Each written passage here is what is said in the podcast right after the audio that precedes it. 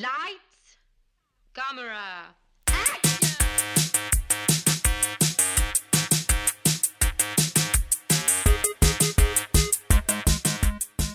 Aujourd'hui à l'émission, Ace Ventura, Requiem for a Dream et Inside Out. Bienvenue à On de film.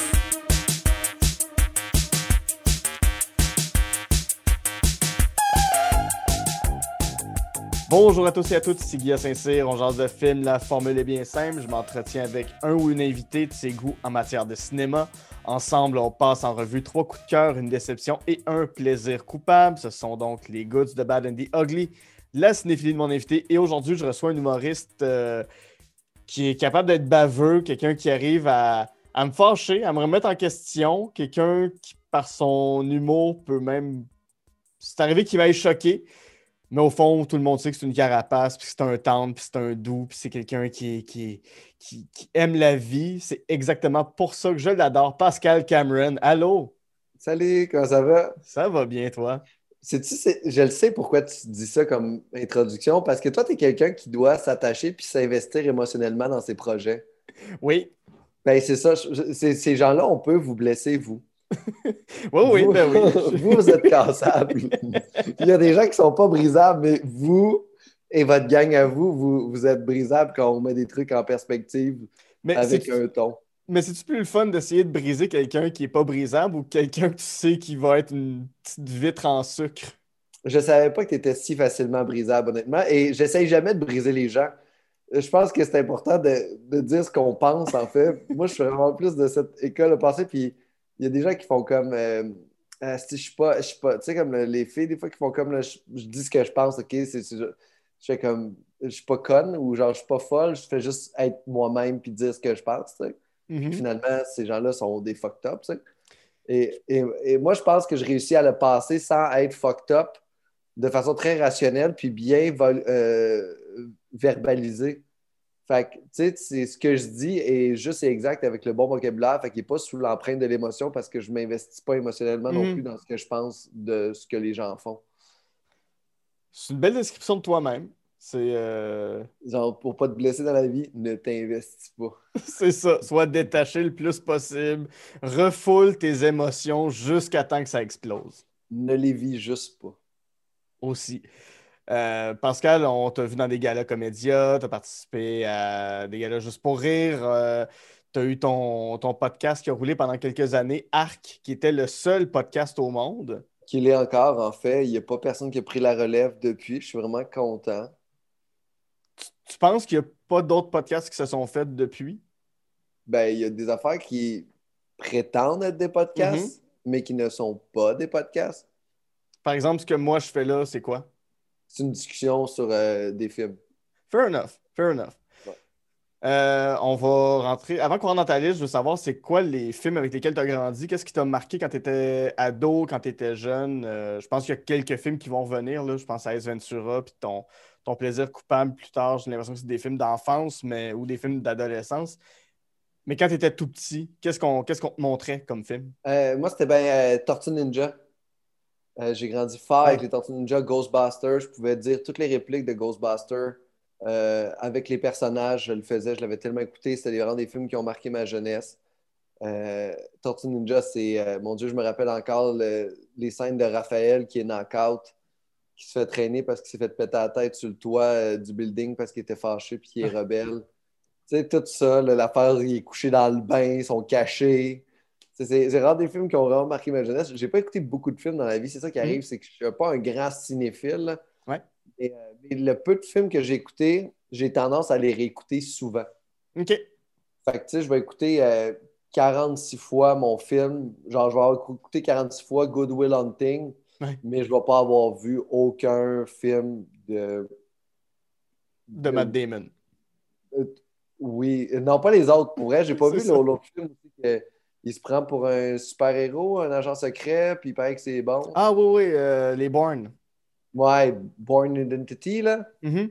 Ouais, ça, j'ai pas vu ça pendant tout. Puis je sais que ça va être, je vais dire, ah, c'est vraiment moins bon que Will Hunting. Enfin, je serais pas capable de faire la distance que c'est pas le même film, vu que c'est le même acteur.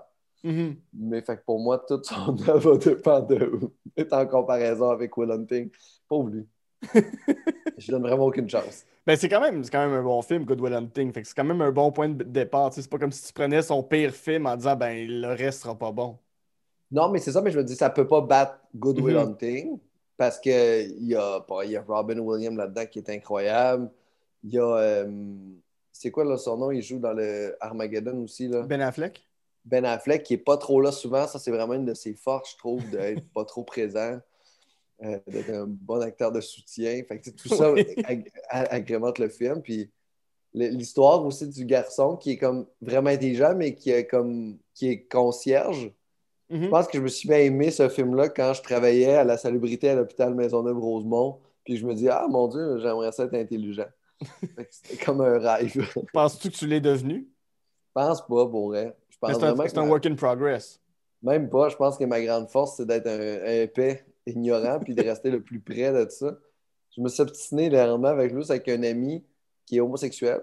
Ouais. Et, euh, et euh, j'ai dit le mot tapette en sa présence. Et, euh, et ça l'a blessé parce qu'il a vécu plein de traumatismes avec Mhm. ça. Et je me suis surpris de défendre mon droit de dire le mot tapette. Tu comprends-tu? Je suis, je, je suis en train de. Je suis en train de genre de d'exiger qu'un blanc hétérosexuel puisse dire tapette. Fait que je, suis encore là. Fait que je suis pas encore en train de résoudre des, des- des problèmes de maths complexes sur des murs d'université euh, prodigieuses. Ben, écoute, t'as as plein d'autres qualités. On va les découvrir tout au long du podcast. Probablement. On va.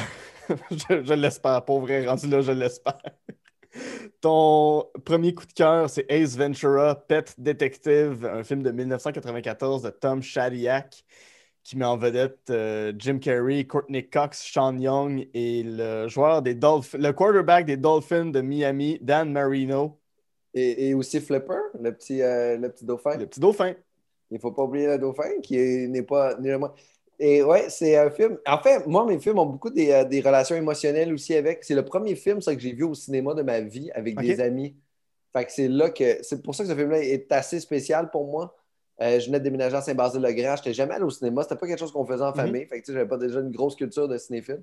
Puis à un moment donné, je suis allé au cinéma avec mon équipe de hockey euh, à l'âge de 10 ans. Puis c'était euh, c'était mon premier cinéma à Saint-Basile-le-Grand dans une salle LED avec des, bancs qui ressemblent au background de nos photos de primaire quand on était jeunes. Oui. là. Ok, ouais. Avec des genres de petits lasers sur les bancs, puis tout, je me rappelle super bien. Puis ce film-là, premièrement, c'est drôle, c'est du génie. Ouais. Ace Ventura est bon là-dedans. Tu le réécoutes encore aujourd'hui, tu fais comme, c'est bon là. Tu sais, la scène de la porte patio, là. Ah ouais, qui fait juste La- ouvrir la ferme en criant. Là. Ah, ben, on, a- on- on- on a posé des nouvelles portes patio au chalet. Je pense que j'ai passé 20 minutes à ouvrir les portes puis à crier. ça, ça a été ça, ma, ça a été ça ma vie, tu sais. Ce film-là, je pense qu'il aussi, il a marqué une, une génération de Ouais. gens, là, tu sais. En 94, t'as quel âge à peu près quand tu vas voir ça au cinéma? J'ai 10 ans. OK. Mm. Puis ça raconte quoi, euh, Ace Ventura? Ah, euh, OK, ça, veut dire qu'il y a peut-être des gens qui écoutent en ce moment qui n'ont pas vu Ace Ventura. Euh, La, la question, c'est pas de l'expliquer à des gens. Je veux savoir dans tes mots, c'est quoi Ace Ventura? Ça- ça- Qu'est-ce que Ah, tu ben- retiens? Qu'est-ce que tu perçois d'un film comme celui-là? Ace Ventura, c'est l'histoire d'un homme passionné, euh, investi dans, dans une mission qui lui seul l'abrite. Les gens ne comprennent pas à quel point il peut s'investir dans son projet Mhm. de sauver et de retrouver des animaux. Euh, je comprends tellement plus son amour du personnage envers les animaux. Il y a quelque chose de très hot envers les animaux, comme quoi ils t'ont jamais trahi, Mhm. ils t'ont jamais intimidé à l'école. Euh, tu sais, il y a comme de quoi de très sain, en fait, je trouve, dans sa relation avec les animaux. Et, euh, et c'est vraiment un homme investi qui décide de se battre pour une cause de gens vulnérables. Et je trouve ça beau. Wow! Genre, c'est comme l'enfant sacré du Tibet, mais drôle. Oui, oui. Je j'avais jamais perçu euh, Ace Ventura de même, donc je suis, je suis content d'avoir posé la question. C'est- plus profond qu'on pense. Ouais. Puis concrètement, l'histoire, c'est ça, c'est un gars qui enquête. Ah, Ça, ça fait, ça fait longtemps que je l'ai vu. Donc, c'est quoi son, son enquête? En fait, il enquête pour chercher des, des animaux. En fait, la, la première scène, c'est qu'il cherche euh, un pigeon blanc, là, un, un oiseau blanc. Je pense que c'est une colombe, je ne sais pas exactement Mhm. c'est quoi. Là. Puis là, il essaie de pogner ça. Après ça, il essaie de pogner un chien. Puis là, il retrouve le chien, il va le porter à la madame, mais là, la madame est comme sexy. Fait qu'au lieu de se faire payer, euh, la madame le swing, tu sais. Mhm. Euh, fait que ça, c'est vraiment, vraiment bon pour lui, en fait, sexuellement. Ou pour le loyer, ça, c'est vraiment plus Ça aide pas, mais fait. ouais. Pour les gens à la maison, ne faites pas payer trop souvent en sexe. C'est pas, pas vraiment quelque chose qui est prêt. Puis après ça, il est engagé euh, pour une enquête, en fait, pour retrouver le dauphin des Dolphins de Miami qui a été enlevé. Fait que là, il y a cette mission-là avec la police. Euh, puis là on, là, on se rend compte. Je, je, je dis tout de suite des punchs ou pas? Vas-y, vas-y, c'est un film de 94, c'est un film qui a 27 ans maintenant. Ben, on sait pas. Peut-être que les gens, après ça, vont faire acheter le coup de le voir, tu sais. Fait que, tu sais, la police est un peu. euh, on va apprendre plus tard que la police était peut-être un peu corrompue, euh, qu'il y avait quelque chose qui, euh, qui s'était passé aussi avec la chef de la police, puis Ace Ventura, qui est finalement peut-être pas une chef de la police, mais Mhm. non, on ne sait pas encore. Fait qu'on Oh. est comme dans un beau petit mystère. Puis, euh, puis Dan Marino, à un moment donné, c'est lui qui indique à Ace Ventura que parce qu'il a des habits tout nus. Puis il fait comme Ah, ah, elle a des boules, puis elle est comme gênée, mais finalement, la graine est passée entre les jambes. C'est du grand cabotinage euh, télévisuel. Et c'est merveilleux. C'est juste bon, bon, bon. On est loin, tu sais, je, je me rappelle quand le film, parce que c'est un- film que j'ai regardé quand même relativement, pas souvent, mais tu sais, à quelques reprises quand j'étais petit, puis que ça me faisait rire, puis qu'avec des amis, on le regardait, puis on le regardait, puis on trouvait ça super drôle. Puis évidemment, on n'est pas dans le même contexte en 94, puis ça m'a frappé quand le film est sorti, est ressorti sur Netflix, le nombre de, de d'articles qui ont été écrits pour dire Oh mon Dieu, des millennials découvrent Ace Ventura et l'accuse de transphobie. Ah non. Mais en fait, en fait, je trouve ça bien. Je Mhm. trouve ça bien, mais je trouve que, je trouve que là, ça, c'est vraiment Pascal, là, la personne qui, qui, qui veut dire des affaires qui peut-être qui ne maîtrise pas trop, mais, mais je pense que j'ai raison. Mais euh, je pense que ce qui est plate là-dedans, c'est que les gens oublient historiquement d'où ça part, puis comment on évolue, puis comment on est rendu Mhm. jusqu'ici. Au lieu de faire Oh shit, on était là en 94 et aujourd'hui, en 2021, on est rendu là. C'est comme beau chemin qu'on a fait, tu sais. Mais j'ai l'impression Ouais. que des fois, le monde manque de perspective, puis manque de nuances, puis manque de juste. Réfléchissez d'où on est là-dedans. Je dis pas que c'était correct en 94 de faire ça. C'est pas ça que je dis. Mhm. Je dis juste qu'en 94, les mentalités étaient là. Ouais. Et ce n'était pas des bonnes mentalités. Moi, quelqu'un qui fait comme Hey, mon grand-père est raciste, c'est normal, il est né en 1942. Non, c'est pas normal d'être raciste même en 1942 Mhm. c'est pas correct. Même si tu la remets dans le temps, c'était ça, l'é- l'époque là-bas, c'était ça. Il y avait comme des préjugés, il y avait manque d'éducation et tout ça. Mais, mais c'est ça, il faut juste faire comme oh shit. Genre, on est parti de là, on est là. Genre, keep working, guys.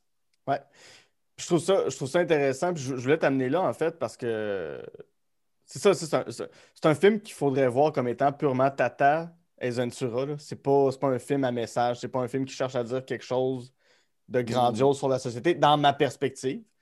Euh, donc, qu'on lui accole ou qu'on l'accuse de, de ces trucs-là, je trouve ça quand même intéressant, mais je trouve ça le fun que tu aies choisi ce film-là dans, dans ce contexte d'articles-là qui sont sortis il y a quelques années, parce que je- dans ton humour, toi-même, tu es du genre à, aller pointer nos travers, puis à t'amuser à jouer dans nos incohérences, puis ce qui nous fait mal. Puis je me demandais, Ben ça vient de où? Moi, ce, ce- ce plaisir-là, Ouais. Ben, il vient de moi parce que moi, je suis ça, tu sais. Mhm. Je t'expliquais tantôt que je m'obstinais avec un ami. Tout, tout ce que je dis sur scène vient de mes erreurs à la base, puis de réaliser à mesure que je vis que ce que j'ai fait, oh shit, c'est bien épais. Tu sais, de m'obstiner avec mon ami pour faire comme j'ai le droit d'utiliser le mot tapette, c'est tellement weird. Après ça, je me rassois, puis je suis comme, tu sais, on, on jasait en Zoom, puis on buvait un verre, fait que j'étais un peu chaud d'ail. Puis là, il y avait ma blonde qui était là, puis tout, puis yeah, yeah. Puis à un moment donné, ma blonde puis moi, on avait comme le truc, on se disait, on se dit tapette des fois, elle puis moi. Ouais. Moi, je la traite de tapette. T'es bien tapette. Puis là, je suis comme, ah, ben oui, ça peut avoir une signification, mais j'y pensais pas, tu sais. Mhm. Mais tout ça vient de moi. C'est moi l'épée que tu entends sur scène quand je dis, genre, il y a un, à un moment donné, j'ai un gag, puis c'est que je dis, tu sais, il y a un gars qui en voulait, à- un ami qui en voulait à sa blonde parce qu'elle avait couché avec trop de gars. Puis il était comme, me sens pas spécial. Ça, c'est moi il y a six ans. Tu sais, c'est pas, c'est jamais personne d'autre. C'est juste, c'est drôle des fois de le mettre sur quelqu'un d'autre parce que sinon, j'ai l'air trop, trop de cul. Mais, mais c'est pour ça que je dis, ça revient à ce que je disais avant, c'est juste, hey, l'important, c'est qu'en 94, on était là. On est rendu où aujourd'hui? Genre, keep the good work, guys. On va Mhm. devenir meilleur, puis on va devenir. Fait que moi, ça vient vraiment de là. Ça vient juste de. Je pense que je suis un bon reflet de la société. Je pense que je suis vraiment à l'écoute de ce qui se passe dans la rue, des gens. Euh, c'est quelque chose qui, qui me. Je suis bien curieux de, de toute la vie quotidienne, en fait. Ouais. Je trouve qu'on a tellement de travers puis de paresse dans notre vie quotidienne, d'incohérence, de, je veux sauver la planète, mais en même temps, je veux aller six fois à Cuba là, cette année. Tu sais, ce genre de, de vision d'être humain-là qui, qui pense que ça va. Ça... Fait c'est de là que ça vient vraiment. Puis, on, on a, on a un bon ami en commun qui s'appelle euh, Charles euh, Chuck Thompson-Leduc qui anime Le Petit Bonheur. Euh, comment? Sexy Chuck. Sexy Chuck. Euh, la, la, la, la plus belle voix des, ben, du, du réseau de la discussion numérique, parce qu'on ne peut pas dire un podcast, parce que tu détiens les droits sur le mot podcast. Donc, la, c'est ça. C'est, c'est- Merci. c'est la plus belle voix de la, de la, de la- de la discussion numérique aux sphères. Oh. Euh, il a été surpris par, euh, par ton choix de, de Ventura parce qu'il dit Ah, je ne m'attendais pas à ce que Pascal aime un film comme ça parce que ton humour n'est pas celui de Jim Carrey. Mais en grandissant, quand tu as découvert que tu voulais faire de l'humour, c'était-tu quelque chose que tu aurais aimé faire, jouer avec ta face? T'étais-tu un fan, par exemple, de Michel Courtemanche quand tu étais petit Est-ce que l'humour, euh, genre d'humour burlesque, ça te parle? Ah, puis aujourd'hui, vraiment, là. Mhm. euh, ben, en fait, en fait, si je te dis, là, mes humoristes préférés, moi, en ce moment, dans Ouais. le monde, moi, mais au Québec, au Québec, moi, j'ai un gros fan des Denis, Ouais. déjà à la base. C'est ça, c'est pas du tout près de ce que je fais, tu sais. Mhm. Mais sinon, à l'international, je sors d'ici, c'est Blanche Gardin, j'adore Blanche. Euh, j'adore les euh, Mark Maron. Ouais. Euh, j'adore l'humour, c'est quand même cynique, assez dur, assez le fun. Mais c'est pas de l'humour sur lequel je vais rire. Mhm. C'est de l'humour, c'est que je vais relater puis je vais comprendre qu'est-ce qu'il fait parce qu'on a un peu un cerveau probablement qui fonctionne de façon similaire. Fait que, fait que je fais tout le temps un peu les mêmes routes que ces gens-là aussi dans ma tête. Mhm. Mais, euh, mais non, j'aurais jamais voulu faire ce genre de truc-là. J'admire beaucoup les gens qui le font. En fait, je, je trouve pas ça. euh, Je le regarde pas de, façon hautaine, là, comme si euh, c'est comme si mon humour était mieux. Là. C'est pas ça aussi. euh, Non, non, non, non, c'est pas- non, non, je comprends ce que tu veux dire aussi. Mais j'ai pas ce y en a qui le font très bien, mais, mais, je, mais c'est ça. Je, je comprends qu'à à- un certain point, c'est peut-être plus nécessairement ça qui te rejoint quand tu as d'autres d'autres intérêts qui se développent. Mais tu sais, Mm. euh, comme on a dit au début, tu sais, Jim Carrey dans ce film-là, il donne tout ce qu'il a, il donne tout ce qu'il peut, puis sa, sa performance est géniale en tant qu'Ace Ventura. Il n'y a, personne d'autre que lui à ce moment-là qui pouvait faire ça sur la planète. Là. Ben non. Puis que- c'est quand tu n'utilises pas tes faces pour combler un manque dans tes textes. Mhm. Ça, ça m'énerve. Ouais. Genre, t'as pas de joke, tu fais comme. Ah, Mais qu'est-ce que tu viens de me faire? Ça, ça va me déranger. mais, euh, mais, mais non, ben oui, il n'y a, pas personne d'autre qui peut faire. Après ça, ça y a ouvert le masque, ça lui a ouvert plein d'autres affaires, tu sais. Mhm. Mais, mais après ça, il a joué dans des films hyper sérieux, le fun. euh, Fait que, tu sais, euh, non, non, j'ai jamais, euh, jamais voulu faire ça, en fait. Mais j'ai toujours trippé, genre les euh, Mr. Bean, j'aimais ça. Ouais. Fait que, tu sais, tout ce qui était ludique plus jeune, j'ai vraiment, euh, j'ai Mhm. vraiment trippé là-dessus.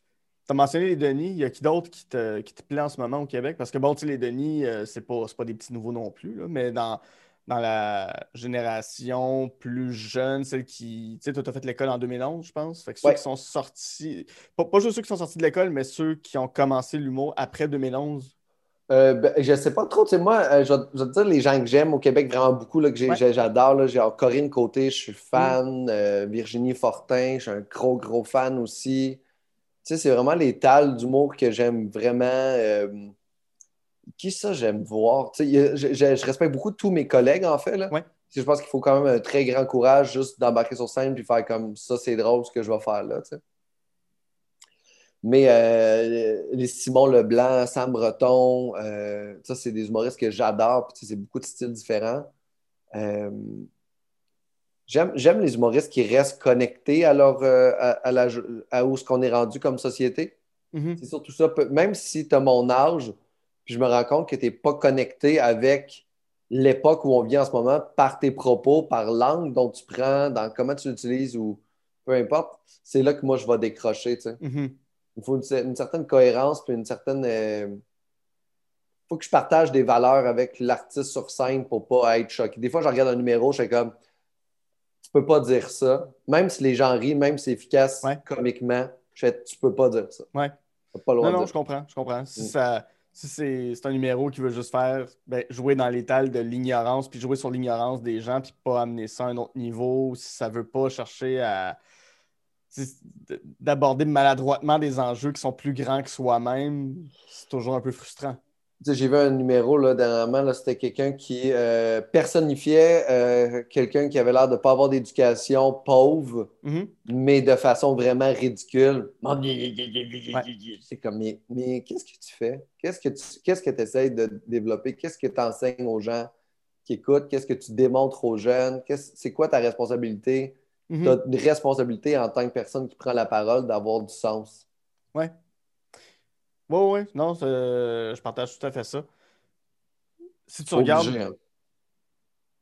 Ben, je, ben oui, non, non, non, mais c'est une opinion partagée. Je, je- je vais te le dire si je suis pas d'accord avec toi, ça va me faire plaisir. Euh, si tu regardes Ace Ventura aujourd'hui, as-tu encore le même plaisir que tu avais à 10 ans? C'est-tu- ça, ça te ramène-tu à une place le fun? Ben, c'est parce que oui, oui, vraiment, en fait, c'est c'est la nostalgie là, qui va parler. tu sais. Fait que peu importe ce que les gens vont dire à propos du film, je vais faire, je comprends, mais moi, ce que je vis en ce moment, c'est un premier cinéma avec des amis dans ma vie. tu sais. Mhm. Fait que ce que je vis à chaque fois que je vois Ace Ventura, il y a ça qui est latent en arrière de, de des amis en plus que j'ai encore aujourd'hui. Fait que tu sais, c'est. Fait que tu sais, oui, oui, pour moi, il y a- il y a- je, vais, je vais réussir quand même à apprécier l'œuvre dans son temps, dans son époque, euh, avec ses faiblesses, avec ses forces, comme un n'importe quel être humain. Mais, euh, mais je pense que c'est un, c'est un grand film qui a révolutionné une bonne partie de la comédie à l'écran Mhm. qui a amené vraiment un acteur qui a marqué des générations, qui aujourd'hui est encore là avec des points de vue fucked up, mais très intéressants, que j'ai le goût d'écouter. Parlant d'avoir des points de vue euh, fucked up et intéressants, ton deuxième coup de cœur, c'est Requiem for a Dream. Si bon. film de 2001 de Darren Aronofsky. Euh, c'est son, son deuxième film, mais c'est son premier film qui a été qui a, qui a- qui a- qui a eu un gros impact. Je me rappelle quand j'étais au secondaire. C'était le film qu'il fallait avoir vu. Ou, au cégep, là, euh, Ah, à cette époque-là, c'était c'était phénoménal. Ça met en vedette Jared Leto, Ellen Burstyn et Jennifer Connelly. Ellen Burstyn joue la vieille dame pour, euh, pour les amateurs. C'est elle qui joue la mère dans le film L'Exorciste. Euh, qui est très bonne, très bonne comédienne, Ellen Burstyn. C'est si bon, là. C'est si bonne. Ouais, non, elle est phénoménale les- dans ce film-là. Les acteurs sont fucked up. Mhm. Euh, Jennifer Connelly est insane. Jared Leto, il est bon, bon, Ouais. bon. C'est débile. Euh, c'est tellement beau, ce film-là. Là. On voit quoi dans Requiem for a Dream? Qu'est-ce que ça nous montre? Ça, ça nous montre le vide vers le bonheur. Mhm. Ça nous montre à quel point on n'est pas. euh, on va. On va essayer d'atteindre la paix puis le bonheur avec plein d'artifices puis plein de rêves et d'espoirs vides pour finalement réussir à rien. Mhm. Puis que genre, on dirait qu'il n'y a pas de solution. C'est ça que j'aime de ce film-là. Il, il me, il me réconciliait beaucoup avec mon adolescence. Ok, Aussi que je pensais que toute la vie allait tout le temps être de la merde, tu sais. Ouais, C'est ouais, une ouais. crise d'adolescence, là. Pas, euh, pas une état, mais. Donc, ça fait longtemps que tu as ce cynisme-là en toi. Ah, énorme, je l'ai encore, là. Je l'ai Mhm. encore bien, là. Je pense, je pense vraiment que les gens qui sont heureux sont aussi les gens les plus dans le déni, tu sais. Mhm. Je pense que la ville qui gagne à chaque année, la ville la plus heureuse, c'est être la ville la plus coupée de la réalité au pays, genre. Je ne pourrais pas dire c'est laquelle euh, en Je pense que. Repentigny gagne tout le temps, puis à un moment donné, il y a comme quelqu'un d'autre qui gagne, puis... Ils sont jaloux, puis là, ben, ils sont plus heureux, puis ils se font la guerre. Eh oui, ça donne leur- des slogans comme on est de terre bonne humeur. C'est ça, mais tu sais, ça donne en sorte qu'ils ont besoin de ça. Puis tu sais, il y a quelque chose de très weird dans le bonheur, en fait. Il y a quelque chose de très futile. Il y a comme, sais, comme, j'ai j'ai toujours pensé qu'il y avait une nuance entre être heureux puis euh, le bonheur, en fait. Mhm. Être heureux, c'est un état. Le bonheur, c'est des moments dans ta vie, tu sais. Ouais. Fait que tu peux être malheureux, être à Cuba puis triper, mais être foncièrement malheureux, tu sais. Ben, c'est- Fait Fait que c'est ça qui se fait, ce film-là, tu sais, c'est- c'est des gens qui sont malheureux, Mhm. qui soutiennent, soit qui vont consommer des stupéfiants, qui vont rêver de la télé, qui vont essayer de s'en sortir. Puis une fois qu'ils sont là, ils vivent leur moment de bonheur avant de retomber dans leur marde. Ouais, ben, ils, ils- ils vivent leur moment de bonheur en réalisant qu'ils sont pas plus heureux en le vivant. Parce qu'ils ils- ont l'espoir de rester là, tu sais. Mhm. quand, quand, quand, euh, quand la mère elle, elle prend les pilules pour, pour maigrir, c'est pour de l'entretien de ce rêve-là. Puis quand elle le fait, elle vit un moment de bonheur, tu sais. Mhm. Mais à la fin, elle est seule quand même, autant Ouais. qu'au début. Puis chacun sont seuls, tu sais. Mhm. c'est- tellement weird. Je sais pas si en plus, là, on, on s'en reparle, mais si justement c'était pas aussi une critique de genre le bonheur est dans l'autre, mais tellement tout le monde est ensemble, mais centré sur son propre besoin Ouais. de combler leur vide, tu sais. Mais on se projette Ouais. beaucoup. On a beaucoup l'impression que le jour où je vais être rendu là, je vais tellement être bien. Ben oui. C'est comme la, la- la carotte au bout du bâton, là, puis on est toujours en train de courir après ça. Ben oui, c'est comme là, j'ai ça, là, mais on on n'est jamais satisfait, puis c'est normal, tu sais, parce que c'est normal. C'est pas normal qu'on soit jamais satisfait, mais on n'est jamais satisfait parce qu'il y a tout le temps quelqu'un autour de nous qui a mieux. Mhm. Puis inconsciemment, on fait comme Ah, comme pourquoi? Ah, ben je pourrais avoir ça aussi, tu sais. Puis c'est pas nécessairement ancré, tu sais. L'Internet, en plus, a réussi à euh, démocratiser euh, l'envie planétaire. Ce que, ce que quelqu'un dans un bidonville du Brésil n'était pas au courant qu'il existait, maintenant le sait. Ouais. C'est fou, là. Fait que, tu sais, c'est- un- ah, fucked up, là. Fait que non, mais ce film-là, euh, euh, ce film-là est à écouter, je pense. Je pense qu'il est à écouter par tout le monde. C'est tough. C'est pas un genre de film que le monde fait comme l'écouter une deuxième fois. Moi, Je sais pas combien, je sais pas combien de fois je l'ai écouté, je l'ai écouté quand même souvent. Mhm. Mais euh, toi, t'as-tu aimé ça? Ça fait longtemps que je l'ai vu parce que, bon, comme tu dis, c'est un film que tu regardes une fois. Euh, je l'ai vu avec mon ancien coloc, mais tu sais, ça fait, ça fait longtemps, tu sais, on- ça, ça fait comme faut une dizaine d'années. Il y a des images qui m'ont marqué. Moi, j'ai, moi, j'ai un rapport trouble avec les affaires dont tout le monde parle puis que tout le monde doit avoir vu, là. Par exemple, euh, quand je suis au cégep, fin secondaire, début cégep, c'est un film qui avait déjà 5-6 ans, puis tous mes collègues de classe, tout le monde en parlait, puis j'ai un petit peu un syndrome de, euh, euh, de l'opposition. Fait que si tout le monde le voyait, moi je me disais, moi je le verrai pas. C'est ridicule. Oui, oui, ce qui est, oui, oui, ce qui est, ce qui est niaiseux. Ben oui, tu sais, si quelque chose est populaire, il y a des raisons. Si quelque chose, si tout le monde te dit quelque chose est bon, tu peux y donner un, tu, tu peux l'essayer. Ça te fera pas plus mal.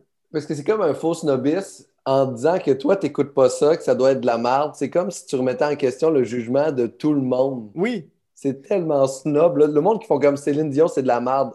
Elle a vendu 2 milliards d'albums. tu dis que 2 milliards. Elle est de la merde? On. Je sais pas comment elle l'a vendu, je dis n'importe quoi. Là. Mais c'est ça. tu sais, moi, j'étais dans le mindset à l'époque de il y a tellement de grands films à voir avant d'arriver à Requiem for a Dream. Ce qui est, ce qui est peut-être pas niaiseux parce que tu sais, tu veux, tu veux t'éduquer, puis moi, je voulais voir les, les films de Scorsese, puis je voulais voir tous les films de Kubrick, puis tous ces films-là avant d'arriver. Puis à un moment donné, je suis arrivé à Requiem for a Dream. Puis ça m'a, ça m'a quand même troublé, ça m'a marqué. Je, je- je savais un peu ce que c'était, mais je savais pas que ça allait être ça de manière aussi intense et de façon Mm. aussi crue. Toi, tu l'as vu quand? Tu l'as vu ton, Ah, ton premier, ton premier visionnement? C'est sûr, c'est au secondaire. Je me rappelle pas exactement quand. C'est dans le sous-sol chez nous, euh, chez mes parents à Saint-Basile. Mais moi, il y a tellement de scènes. En fait, c'est toutes les scènes m'ont tellement marqué. Là. Il y a des images claires de moments qui sont genre, genre je peux me refaire le film au complet. Là. Mhm. Genre, Ouais. tu sais, cet, cet amour de la mère aussi qui va rechercher sa télé sans arrêt, c'est c'est tragique. Ah oui, puis elle, est triste à voir plus, plus le film. Mais c'est, mais c'est vraiment pour elle, dans le film, que j'ai le plus de compassion. Tu sais, oui, ce que, ce que les personnages de Jared Leto, Jennifer Connelly vivent, Hmm. c'est important, mais j'ai moins de souvenirs de ce que eux vivent dans le film que ce que le personnage de la vieille dame Vie. expérience.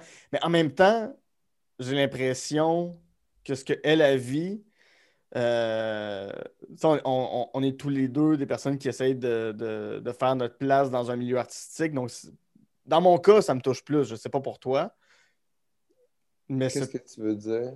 euh, ben, ce, ce- désir-là qu'elle peut avoir d'exister dans l'œil public ou ce désir-là qu'elle a de, de- de juste passer à la télé ou qu'on qu'on parle d'elle, tu sais, Aujourd'hui, j'ai plus nécessairement ce désir-là qu'on parle de moi puis d'être affiché, mais il y a une époque où je me disais, ah, j'aimerais ça être connu. Tu sais, puis je pense qu'on passe tout un peu par là un moment donné. Je sais pas si dans ton cas, tu es, passé par cette étape-là de dire, j'aimerais ça avoir ma face en gros là, sur, euh, sur une Non, salle de spectacle. Non? Je- j'ai pas cette- euh, ce narcissisme-là encore assez fort. Peut-être Mhm. qu'il va venir, mais euh, j'ai toujours eu peur, en fait, de, de la célébrité. C'est quelque chose que je me Ouais. suis comme. J'ai toujours dit, je, je veux pas faire des grosses salles. Moi, je veux faire du 200 personnes. tu sais. Je veux quelque chose Ouais. d'assez subtil. Puis j'ai l'impression que ça revient à. euh, euh, à pas non plus complaire le fait du nombre de billets par la qualité du spectacle ou par la qualité du travail, tu sais. Mhm. Je pense, je pense que, je pense que là, c'est vraiment un exemple gros, là, mais il y a plus de monde qui vont au McDo qui vont au Toké là, dans une année. Là. Ouais. Fait que tu sais, c'est pas parce que McDo est meilleur, là, c'est parce que McDo est plus accessible que le Toké, ou mais ça veut pas. Ça m'étonnerait que les burgers du McDo soient meilleurs que les burgers au Toké. ça, c'est surprenant. mais ils sont super bons là, au McDo, là, Ouais. c'est bon. Mais tu sais, c'est un peu ça, c'est genre. euh, ça, fait, ça fait longtemps que je suis convaincu que. euh, Même, même quand j'étais plus jeune, je disais si un jour je suis mainstream, ça veut dire que j'ai fait de quoi de pas correct. OK, mais ça Je revient un peu, un peu à ce qu'on disait au début sur Céline Dion, sur, euh, sur vendre 250 000 billets, sur euh, tout ça? Non, parce que je, euh, je dis pas que ce que le monde qui fait 250 000 billets, c'est pas nécessairement bon. Là, ça, c'est Mhm. bon, là, tu sais. Mais je pense pas que je vais être meilleur que quelqu'un qui vend 250 000 billets. Mhm. Mais je pense que je peux être bon dans ma niche et d'avoir une aussi bonne qualité que, par exemple, une Mariana Maza qui vend 300 000, tu sais. Ouais. Sais, C'est plus ça, tu sais. Puis je pense que j'ai un style d'humour qui ne va pas ratisser large. Ou ben là, il ratisse vraiment plus large, là, dernièrement. là. Je, je me suis mis à ratisser large, là. Mhm. Commence Parce que à- tu t'es assagi ou parce que c'est les gens qui sont plus cyniques aujourd'hui? Parce que je suis plus vieux, puis ce que je dis passe mieux que quand j'étais plus jeune.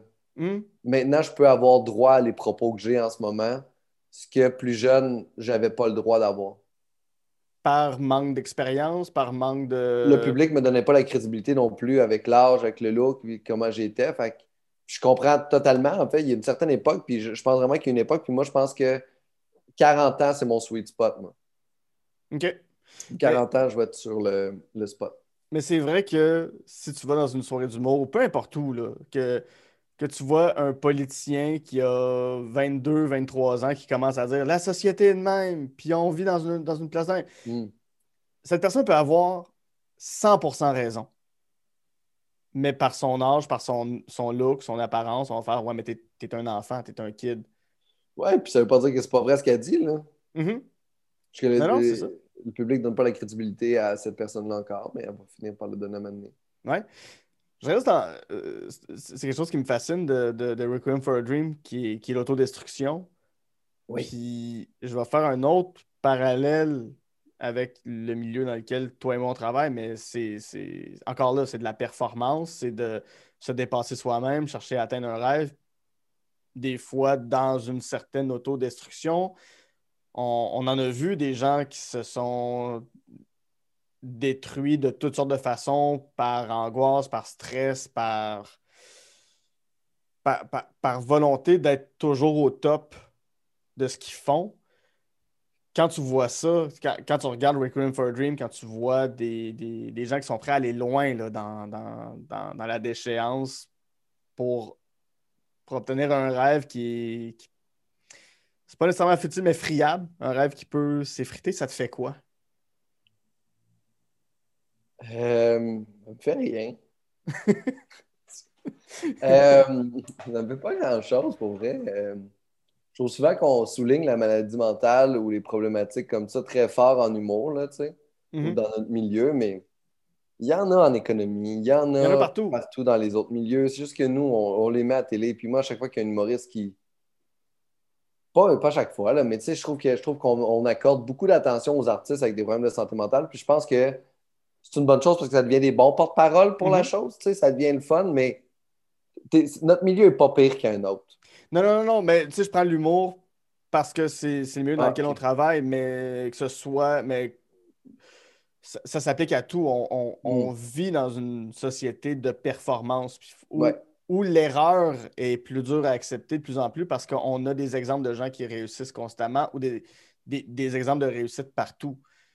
Fait que si toi, tu n'arrives pas à faire quelque chose ou que tu livres quelque chose qui n'est pas bon, il y a toujours le comparatif de ouais, mais l'autre, ça marche. Ah, mais oui. Ah, ben non, mais là, il faut pas vivre avec ça, là, sans Mhm. bien fou, là. Tu sais, Ouais. tu fais le mieux que tu peux, puis tu sais, d'apprendre. Moi, j'ai appris que le seul truc que je contrôle, c'est ce que je fais, tu sais. Ouais. Fait que, après ça, je peux pas rien contrôler du reste, là. Je peux pas contrôler le vécu des gens. Je peux pas contrôler nécessairement non plus la salle où ce que je vais être, des fois, où ce que je vais jouer. Fait que, tu sais, c'est tout ça, là, tu sais. Je vais en faire un spectacle extérieur, là, bientôt, là. Je comme, je sais pas comment ça va l'air. Ouais. Fait que, tu sais, ce que je peux gérer, c'est le matériel que je vais faire sur scène ce jour-là. Fait que je vais me concentrer là-dessus, puis travailler là-dessus. Mais c'est vraiment recentrer ça vers toi-même, puis de, de trouver le sweet spot, là. peu importe ta job. là. Ça, ça- ça- ça- ça peut avoir une question niaiseuse, mais t'as-tu le trac? Es-tu stressé quand tu montes sur scène? Euh, plus là, tant. OK. Plus de temps. Là, j'ai plus out. Euh, c'est sûr que des fois, il y a des affaires quand même qui sont assez importantes. Comme les premiers galas, j'étais vraiment stressé. Mais là, l'année passée, j'en ai fait trois. Fait que, je sais que déjà que l'année prochaine, quand je vais arriver avant de faire un gala, je vais être vraiment plus dans mes, dans mes souliers. J'ai closé un gala à Comédia. Fait que, là, ça va. J'ai comme eu le sommet là, du stress de qu'est-ce que c'est. Fait que l'impression que l'année prochaine, je vais arriver puis je vais savoir où c'est que je m'en vais, qu'est-ce que je m'en vais faire. Et je vais bien le faire sans le stress, mais plus l'envie. Tu sais. Ouais.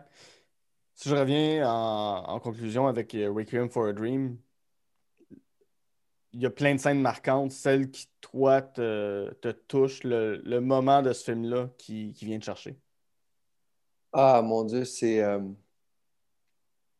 quand la madame réussit à mettre sa robe rouge à la fin. Hmm. Ouais. Puis il y a comme le, le- son- comme en psychose, puis là, l'impression qu'elle qu'elle est à la télé pour vrai, puis le monde rit d'elle, puis le monsieur rit d'elle, puis là, il se pointe, là. C'est une grosse humiliation, là. Mhm. Ouais, ça. Ça, c'est quand même, euh, quand même wild. Tu as, parlé de contrôle, tantôt de, de- de contrôle de soi. On va rester dans cette notion-là avec un film qui parle 100% de la notion de chercher à- à- à contrôler ses émotions. Inside Out 2015 de Pete Docter. Euh, encore là, choix surprenant de ta part. Je ne m'attendais pas à ce qu'on aille euh, vers des films de Pixar. Ça met en vedette Amy Poehler, Phyllis Smith, Bill Hader, Richard Kind, euh, Mindy Kaling, Mindy Kaling et Lewis Black. Euh, c'est un film qui, qui- qui- qui est hyper connu. Encore là, comme Ventura, c'est le genre de film que tout le monde a vu. Mais toi, qu'est-ce que tu as perçu dans Inside Out? J'espère que tout le monde l'a vu, en fait, Inside Out. J'espère que, que tout le monde l'a vu, j'espère que les gars qui vivent pas leurs émotions puis qui pensent que c'est moment de vivre des émotions vont écouter ce film-là. Mm. Ça peut juste éduquer les gens qui ne vivent pas leurs émotions. Moi, j'ai appris à comprendre les émotions à travers ce film-là, tu sais. Mhm. C'est vraiment, pla- c'est vraiment plaisant pour vrai. Je pense que c'est une belle éducation. C'est un film qui m'a appris plein de choses, à quel point toutes les émotions se, se- se valent et il faut les vivre. Et c'est important de vivre nos émotions. C'est un film très éducatif pour Oui. moi. OK. Euh, dans quel sens? Qu'est-ce que qu'est-ce que tu as appris quand tu l'as vu? Tu as fait Ah ouais, OK, ça, euh, faudrait que je travaille là-dessus. Ben, c'est juste, on dirait que moi, je trouve que c'est tout le temps plus le fun d'apprendre les affaires euh, comme les enfants l'apprennent. Mhm. Parce qu'on apprend les mêmes choses, mais de façon amusante. Ouais. Tu sais, si tu me demandes de faire une visite de train, puis il y a une version pour enfants, une version pour adultes, on va faire la version pour enfants. Ça va être vraiment plus plaisant. Ils vont dire les mêmes dates, le même fondateur, mais au lieu de le faire genre que c'est comme au lieu d'aller voir un psychologue, écoute Inside Out, au lieu de te poser des questions sur le fait est-ce que tu, tu, tu, tu fais comme OK, cool, là, OK, attends une seconde, là, that's the shit. Là, il faut pas que je fasse de fugue. Comment je fais pour pas faire de fugue? Je vis mes émotions. Je veux dire aux auditeurs, auditrices, si vous ressentez le besoin d'aller consulter un psychologue ou une psychologue, allez-y, c'est simple, c'est une bonne affaire. Non, non, écoutez Inside Out, pas de psychologue. Pascal. C'est ridicule. Arrêtez les psys, ça me coûte cher pour rien. Le film, il est dans- je pense qu'il est, il- il est sur euh, euh, Disney. Ouais. Fait que, écoutez-le. Ça raconte quoi, Inside Out? Ben, c'est l'histoire d'une petite fille qui déménage avec Mhm. ses parents. Puis euh, on dirait qu'il y, a- y une mauvaise communication. Elle ne réussit pas à bien se faire entendre par ses parents. Elle n'est pas bien dans son nouvel environnement. Euh, il y a beaucoup de stress à la maison et tout. Puis elle, elle, se, met, elle se met un peu à être isolée, en fait. J'ai l'impression qu'elle se Mhm. sent comme ça, elle se sent isolée. Puis là, elle se met à arrêter de vivre une émotion qui est la colère, je crois. Si, si mon, mon cerveau se fonctionne bien. Euh, ben, c'est que la joie et la tristesse partent Oui, c'est ça. de leur bord. Fait ça, ouais, en fait, en fait, c'est une petite fille qui n'a jamais ressenti la tristesse. Et un jour, il y a une, cette émotion-là qui arrive. Une, une mémoire triste qui. dans son cerveau, tu sais, ça gère pas bien, tu sais. Ouais. Tout ça, là, les mécanismes dans son cerveau. Fait que là, elle sait pas comment gérer sa tristesse. Fait qu'elle fait une fugue. Ben, Oui. Puis elle doit apprendre, en fait, à, à dealer avec, avec la tristesse. Puis ce qui est intéressant du film, c'est que ça nous montre que la tristesse fait partie du quotidien Oui. et que c'est correct d'être triste. oui, puis que les, en ce moment, c'est encore de plus en plus important que les hommes écoutent ce film-là. Pourquoi? Parce, ben, parce qu'il y a beaucoup d'hommes violents qui ne savent pas gérer leur tristesse, leur Mhm. malaise, leur mal-être. Puis tu fais, écoute ce film-là, tu vas comprendre c'est quoi. Puis c'est souvent des gars qui sont retard émotionnellement. Fait que tu sais, il faut que tu leur expliques avec un dessin animé. Ils n'ont pas développé pour comprendre verbalement encore ce que c'est la tristesse. Il faut que tu les reprennes à la base. Hmm. Il n'a jamais calculé, il ne sait pas c'est quoi 2 plus 2 encore, il n'a jamais vu ça des chiffres. Que tu peux pas le starter déjà avec une psy qui va faire genre gna, gna, gna. Non, écoute un film pour enfants, fais tes bases. Toi, c'est ce que tu as fait. Moi, c'est ce que je fais. Depuis ce temps-là, j'ai tué zéro femme. Je- J'espère qu'avant ça, tu avais tué même zéro humain. J'ai zéro humain non plus avant, mais depuis ce temps-là, je suis quand même à zéro. Fait que, juste vous dire que ça fonctionne. Oh boy.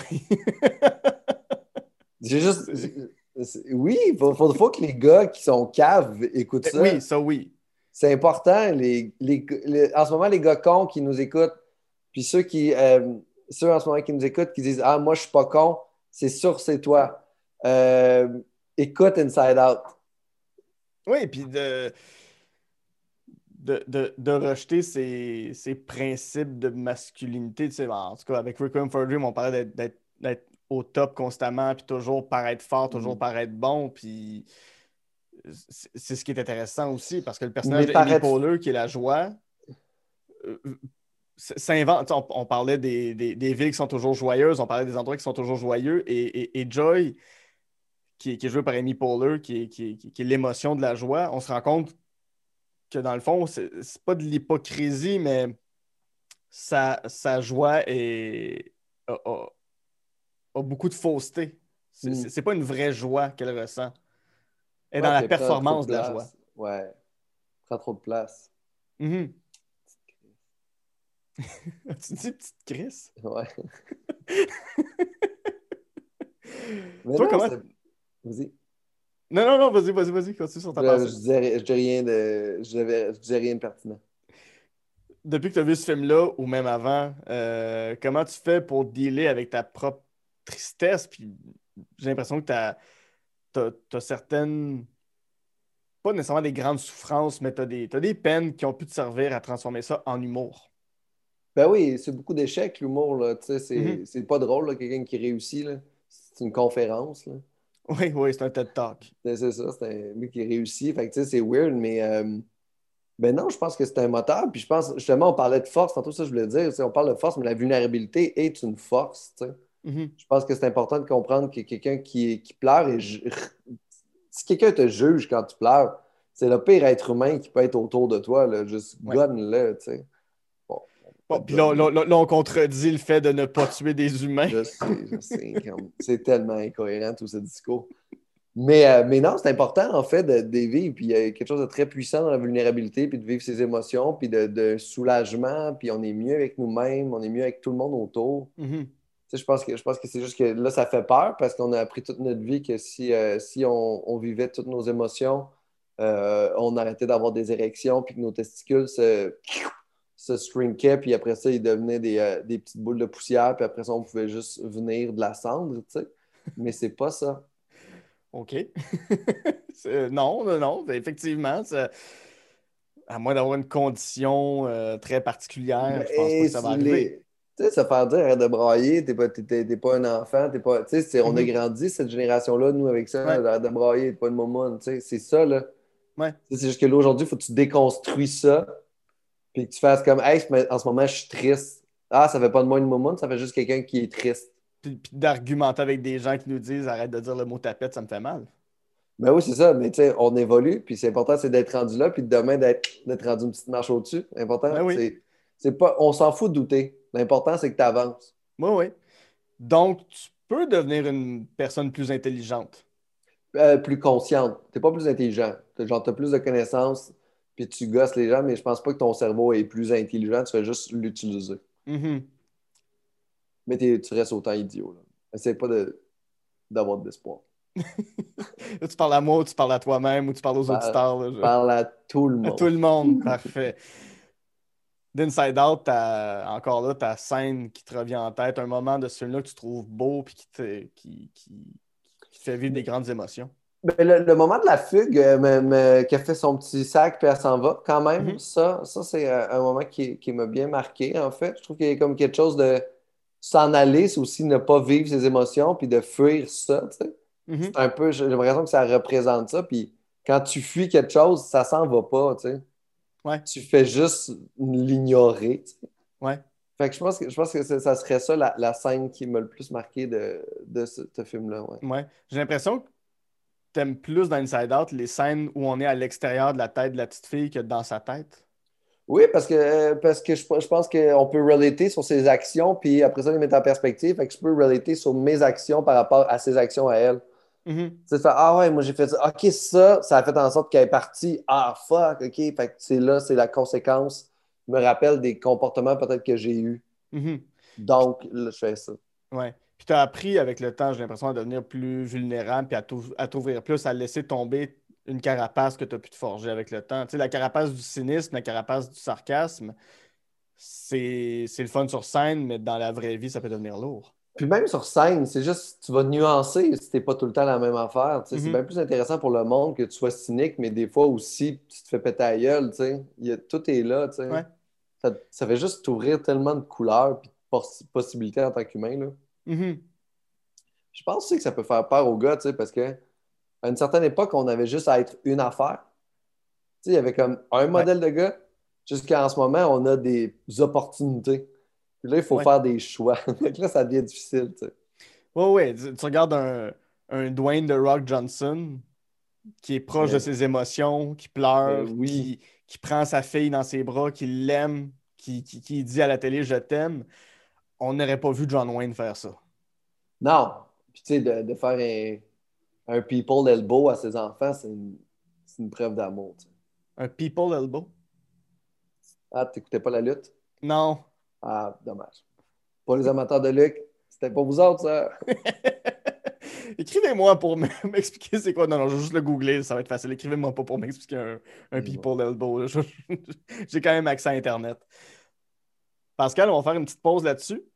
Parfait. Au retour, on va aller se promener dans les couloirs sombres et désaffectés, euh, pas trop longtemps, de- du film Resident Evil.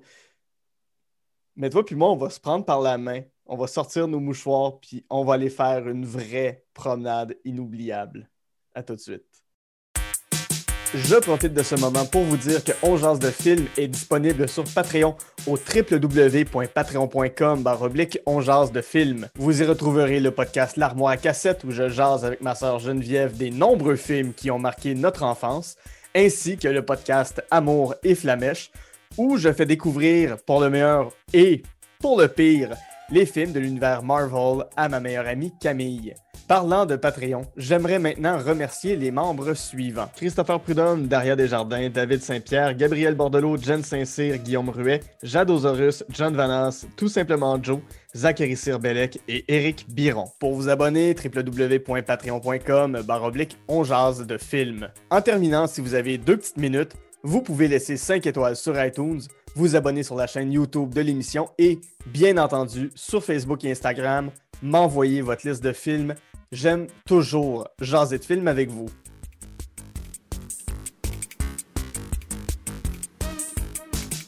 De retour en jase de films avec mon invité Pascal Cameron, avec qui, en première partie, on a jasé des films Ace Ventura, Pet Detective, Requiem for a Dream et Inside Out. Ton euh, film détesté maintenant, c'est euh, Resident Evil, un film de 2002 réalisé par Paul W.S. Anderson qui met en vedette Mila Jovovich, Michel Rodriguez Michel Rodriguez et Eric Mabius. Euh, c'est quoi Resident Evil? Qu'est-ce que t'as pas.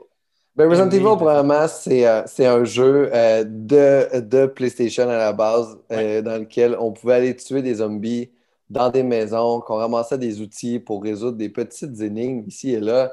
Avec grand plaisir et attra- Atreya, que le 2 est très très bon en fait. Le 2 et le 3, là, ça s'en venait vraiment bon là, dans la Mhm. maison. Je pense que c'était le 2, ça c'était très très bon.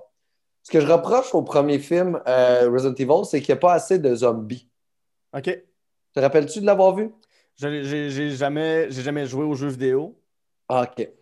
Puis t'as pas vu le film? Donc, donc j'ai pas, pas eu d'attirance vers les films, non. Je comprends totalement. Euh, en fait, moi, il faut que je dise que je l'ai vu une fois, ce film-là, Mhm. euh, sur le moche. Et, euh, et je me rappelle d'avoir fini ce film-là en faisant euh, pourquoi ils n'ont pas de zombies dans le film? fait que ça, m'a coûté un trip de moche pour me rendre compte que ce film-là n'avait pas de zombies, que c'était genre, genre juste l'origine de comment les zombies avaient été créés, puis finalement, on s'est fait chier pendant une heure et demie, une heure quarante-cinq à écouter rien du tout. Puis, Tu sais, je suis pas un grand cinéphile, fait que quand j'en écoute des films, j'aime ça qu'ils soient bons. Tu sais, Mhm. tu sais, c'est comme un, un bon trip, là, tu sais, euh, faire du buvard puis écouter euh, basketball, t'optimises ton film. Euh, je- oui, j'ai jamais essayé, mais j'ai- vu Basketball. Je peux, je peux juste imaginer. C'est hilarant. C'est un hit, c'est bon, c'est incroyable. Fait que, que même ton trip de moche soit pas assez le fun. En fait, Mm. Que le film ne rende même pas ton, ton trip de moche assez le fun. Mon trip de moche n'a pas rendu à rendre le film le fun. Ce qui est Genre, fou, sur le moche, le film était même pas bon. ce qui est Hey, C'est surprenant. ridicule. C'est ridicule. C'est faire des stéroïdes, courir moins vite. là. C'est ça, là. Ouais, c'est une bonne façon de le dire. C'est une belle comparaison. C'est ça qu'ils ont fait. Ils ont fait. C'est comme t'as trop de vent en face puis ton score est pas bon. Mais tu sais, c'est- c'est ça, là. C'est- C'était pas bon. On dirait que là, je me suis déjà dit, il faudrait que je le réécoute. Mhm. Puis je me suis dit, mais dans quelle occasion ça pouvait être meilleur? J'étais avec des chums dans un sous-sol sale. On était les quatre sur le moche, bien pété raide, et c'était dégueulasse. Y a-tu des gens autour de toi, dans tes, dans- dans- parmi tes trois autres amis qui ont aimé le film, qui ont fait Ah, c'est vraiment bon finalement. Vous avez tout Mm. fait. Il n'y a pas eu là, beaucoup de discussions après. On n'a pas reparlé de tant que ça. Je pense qu'après ça, on était trop pressés à aller marcher dans la forêt puis euh, Mm. essayer de voir des formes dans les arbres. Et, euh, mais mais euh, vraiment, c'était juste pas bon, en fait. Ouais. Parce qu'il y a, il y a comme d'autres films que j'ai pas aimés qui, qui sont comme. que je finis pas, en fait. Ouais. Que, tu sais, des fois, il y a des films que j'écoute euh, 10 minutes puis je suis comme, Eh, non, prémisse, j'aime pas, tu sais. Mhm. Aujourd'hui encore, t'es-tu. ben, je, je, je sais pas si à cet âge-là, quand t'as vu le film et que tu faisais du moche, t'étais un gamer? Euh, pas un gros gamer, mais je gamais avec des amis, tu sais, Mhm. de temps en temps. Puis aujourd'hui, genre, jusqu'à tout récemment, j'achetais toutes les, euh, les Assassin's Creed. Ouais. Puis je les jouais. Puis là, à un moment donné, j'ai fait, hey, euh, c'est long, ces jeux-là. C'est long, Puis, ouais. Puis je me suis dit, hey, mon Dieu, il faudrait que aussi je réussisse ma vie à travers tout ça. Après avoir fait 100 heures sur un jeu, tu fais comme, ben là, il faudrait que ça finisse, là, à un moment donné, cette affaire-là. Ouais. Fait que, euh, fait que je les achète plus. Fait que Mhm. j'ai arrêté de gamer. Puis des fois, je joue à un jeu avec ma blonde qui s'appelle CTR Racing, qui est des courses de. euh, c'est euh, Crash Bandicoot Racing. Ah, oui, oui, oui. Fait que là, t'as Crash Bandicoot, puis là, t'as des mondes, puis là, on fait des courses. C'est un genre de Mario Kart pour PlayStation, vraiment le fun. Puis là, on fait des mondes qui s'appellent Pyramide Papou avec plein de préjugés euh, reliés à des cultures. Ah, ben pourquoi pas. On adore ça. Puis si je reviens un peu à, à ce que t'as pas aimé de Resident Evil, c'est qu'il manquait des zombies. Y a-tu des films de zombies qui te parlent? Y a-tu des, des, des, des, trucs de zombies que tu vois? C'est-tu le genre de créature que t'aimes? Euh, oui, mais j'ai- j'aime beaucoup les films d'horreur, là, déjà à la base. Mhm. C'est un film, là, genre comme les, les séries. euh, ben, c'est pas des zombies, là, mais des. euh, les, pas les Inception, les. euh, ah mon Dieu, les deux, les deux personnes qui vont dans des maisons, là. C'est un monsieur puis une madame, puis là, ils sont ensemble, puis elle, elle peut entendre les esprits, puis là, lui, il est, il est là. Euh, Conjuring? Conjuring. J'ai beaucoup aimé les Conjuring, la série. Euh, ça, c'était vraiment le fun. Paranormal Activity, Paranormal Activities. Ouais. J'aime beaucoup ça. Mais film de zombie, celui avec Brad Pitt était vraiment le fun. Ah ouais, Zombieland. C'est Zombieland? Ouais, ça, je- Ouais. Je, pense que j'aime Euh, non, ça. non, pas, pas Zombieland. euh, Non, World War ça. Z. Ouais, peut-être 28 Days Later aussi, je pense. Ça, c'est le fun, ouais. Ouais, ça, ce genre de film-là, j'aime ça. Ça, ça me parle. Puis les jeux de zombies aussi me parlent beaucoup. J'ai joué longtemps aux jeux Resident Evil, là, tu sais. Hmm. Genre, j'ai bien aimé ça. Même le dernier en VR, j'ai joué euh, aussi, là, le 5, euh, le, je sais plus combien. Là. Bon, Mais c'est- le fun. capable. Je serais Ah, mon tellement Dieu. pas capable. Tu joues sans les lunettes, le jeu prend 45 minutes, une heure. Tu joues avec les lunettes, ça te prend 8 heures. C'est sûr. Parce que t'es. Ah, Ah, c'est hot, là. Tu sautes pour vrai, là. Puis là, tu te sautes en c'est hot. C'est sûr, c'est sûr. Non, mais je- je- je- juste. j'ai déjà vu des amis jouer à Resident Evil, Oui. puis juste regarder l'écran, j'étais pas bien. Comme, oh non, je veux pas qu'on aille là. Je veux Oh, pas. non. Tourne pas cette poignée de porte-là, rentre pas dans l'hôpital. Ah, ben oui, rentre dans l'hôpital, c'est là que tu vas trouver des objets. Je peux pas. Je. Bon, on va passer à ton plaisir coupable t'es tanné, puis on va finir ça. Non, non, non, ben... Ok. Blague. Ton plaisir coupable, A Walk to Remember, un film de 2002 réalisé par euh, Adam Shankman, qui met en vedette euh, Mandy Moore, Shane West, Peter Coyote et Daryl Hannah. Ça n'a Euh, aucun sens. je- t'avais- on s'était croisés sur Ontario il y a à peu près un Mm. an de ça, quand je partais mon podcast, je t'avais déjà lancé l'invitation pour venir. Je t'avais parlé du concept, puis tout de suite, tu m'as dit Mon plaisir coupable, c'est A Walk to Remember. Tu n'as même pas eu à y réfléchir. Je sais pas pourquoi. Je peux même pas expliquer rationnellement pourquoi. Mais ça raconte quoi? On voit quoi? Parce que. C'est comme le classique d'un gars cool avec une fille pas cool qui euh, finalement ils vont finir par devoir jouer au théâtre ensemble. Puis là, lui, il est là, puis finalement, ils tombent amoureux l'un de l'autre. Puis là, elle attrape le cancer. Puis là, lui, là, lui, avant qu'elle meure, vu qu'elle aime les étoiles, il a construit un gros télescope.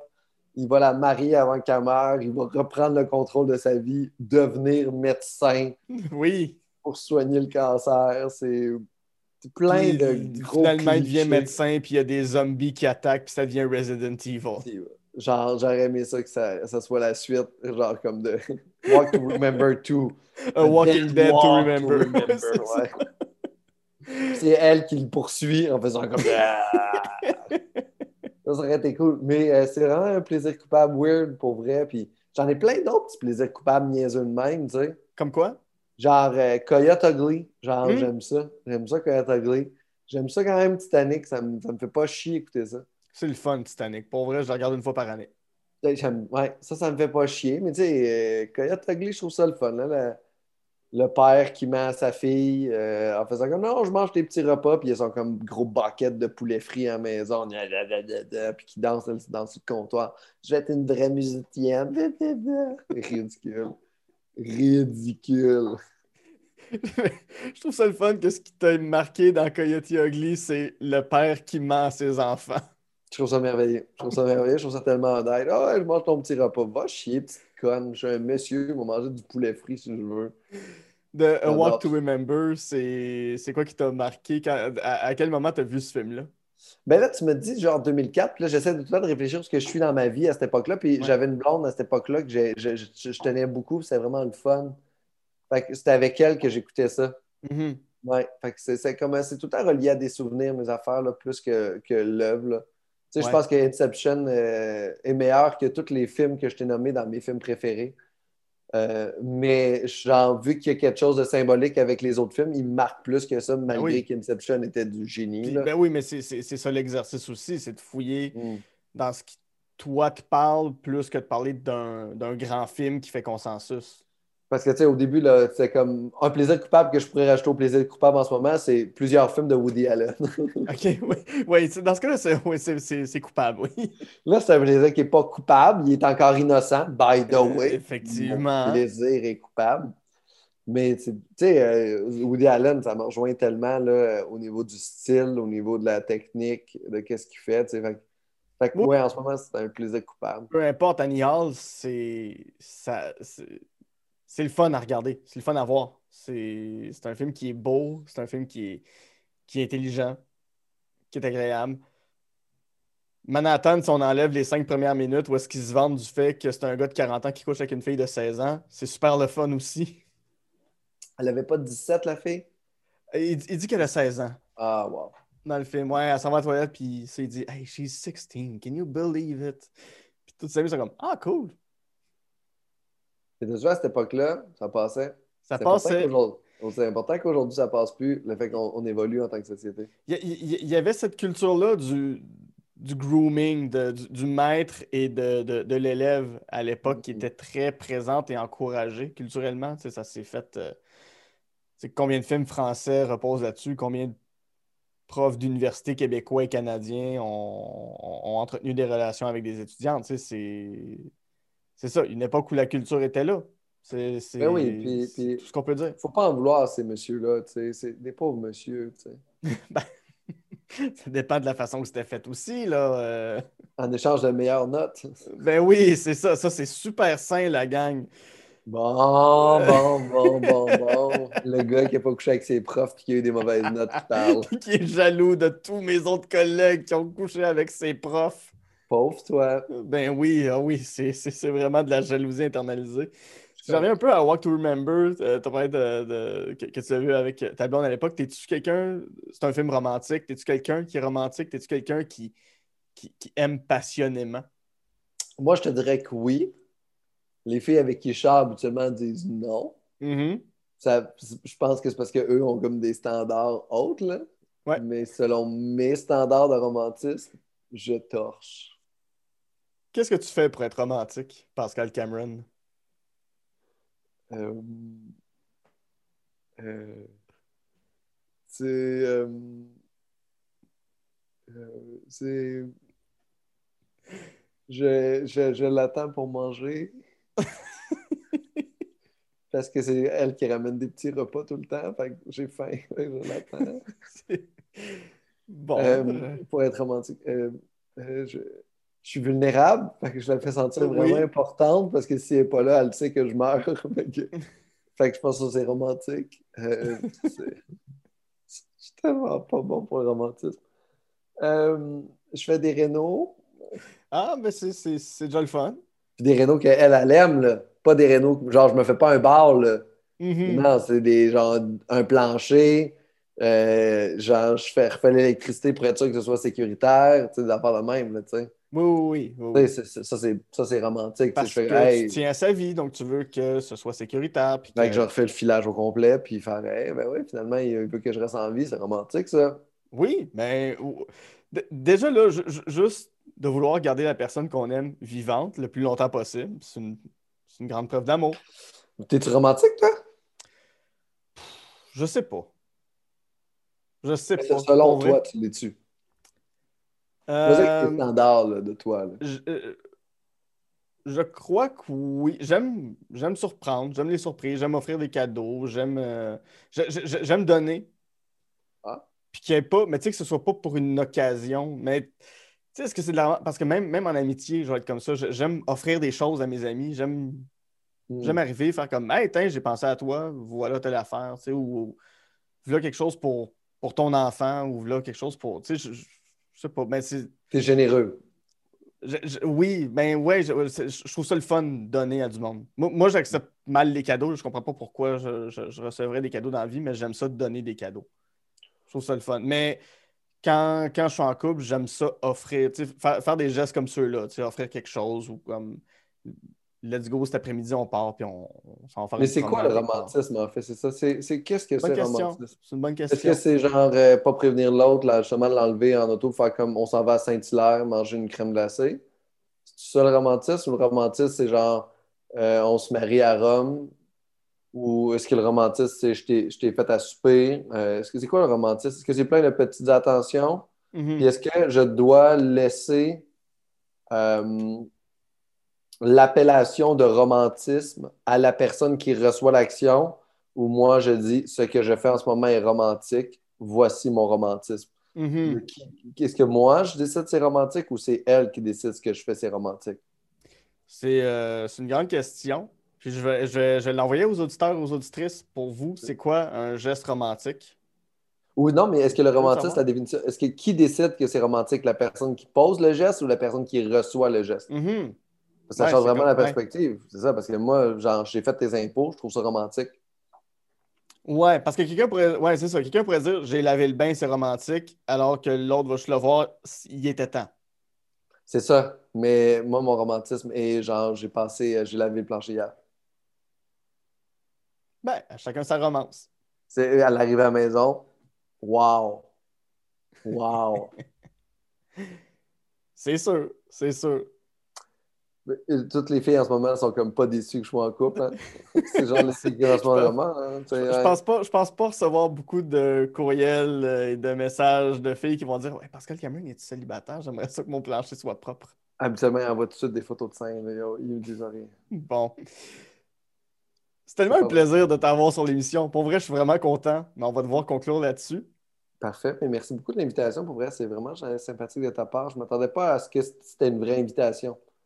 J'ai toujours pensé que tu me prenais de haut. Non. Je trouve ça le fun. Les auteurs, souvent, j'ai l'impression qu'ils. Puis non, je suis content. Je suis content parce que je te connais plus. Ah, c'est vrai qu'on se connaît plus qu'on se connaissait avant. Voilà. On a eu le temps d'être honnête en, en tout ce temps. Ben oui, c'est ça qui est important. Si les gens veulent euh, te suivre, veulent voir ce que tu fais, qu'est-ce qui s'en vient pour toi, c'est quoi tes projets? Euh, les médias sociaux, là, Facebook, Instagram. Euh, j'ai aussi un truc qui s'appelle Le seul expert bière au monde, qui est euh, Oui. qui, moi, qui fait des cours vidéo de critique de bière pour faire connaître des bières de microbrasserie, de microbrasseries qui sont moins connues. Que souvent, Ah. on ne connaît pas vraiment. Fait qu'avec ces vidéos-là, il y a comme euh, je présente un produit, je présente la région d'où la bière vient et tout ça. Pour, euh, pour justement donner des fois aussi un peu de lumière à ces brasseries-là, des fois qui, euh, en temps de pandémie, des fois, on arrache un petit peu plus. Fait que euh, on- je fais ça. Euh, on va pouvoir me voir euh, sur scène euh, prochainement vu que les shows sont partis. Fait que euh, j'ai un show au terminal le 21 mai. En fait, je, te dis tout de suite, on est rendu. euh, L'épisode l'épisode sort, sort le 13 août. Le 13 août? Ouais. Je, je sais plus, je suis où rendu. le V- 13 août. vendredi le 13 août. Ben, j'espère que tu vas être vivant. Je sais même pas si je vais encore habiter ici le 13 août. Fait que, je vais peut-être avoir déménagé. Ben, on. C'est nos courants. Mais C'est euh, au courant. c'est- c'est ça. Euh, Pascal? Hey, merci à toi. Merci. Merci beaucoup. Non, non, non.